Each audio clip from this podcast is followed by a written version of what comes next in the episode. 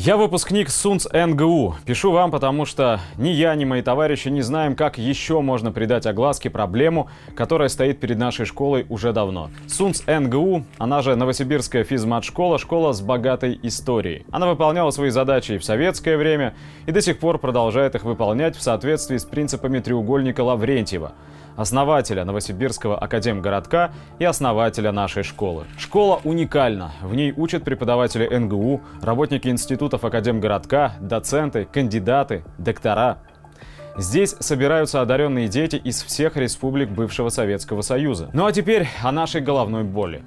Школа финансируется как обычная общеобразовательная, несмотря на то, что это школа-интернат и есть отдельный закон о специальном финансировании СУНЦев.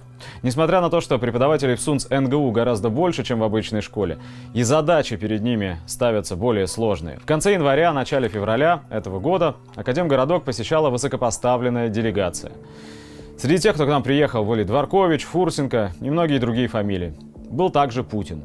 Мы участвовали во встречах, общались, задавали вопросы. Разумеется, зашла речь и о финансировании школы.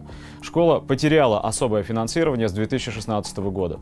Нам дали понять, что мы услышаны. Однако встречи закончились, а подвижек никаких в планировании бюджета на 2019 год не произошло. Мы написали на открытую линию с президентом, попытались напомнить о себе но безуспешно. Таким образом, Новосибирская физическо-математическая школа рискует прекратить свое существование в течение ближайших лет, так как стоимость содержания в ней детей за образование ребята не платят, они платят исключительно за проживание и питание в интернате, станет высокой и учиться смогут лишь материально обеспеченные.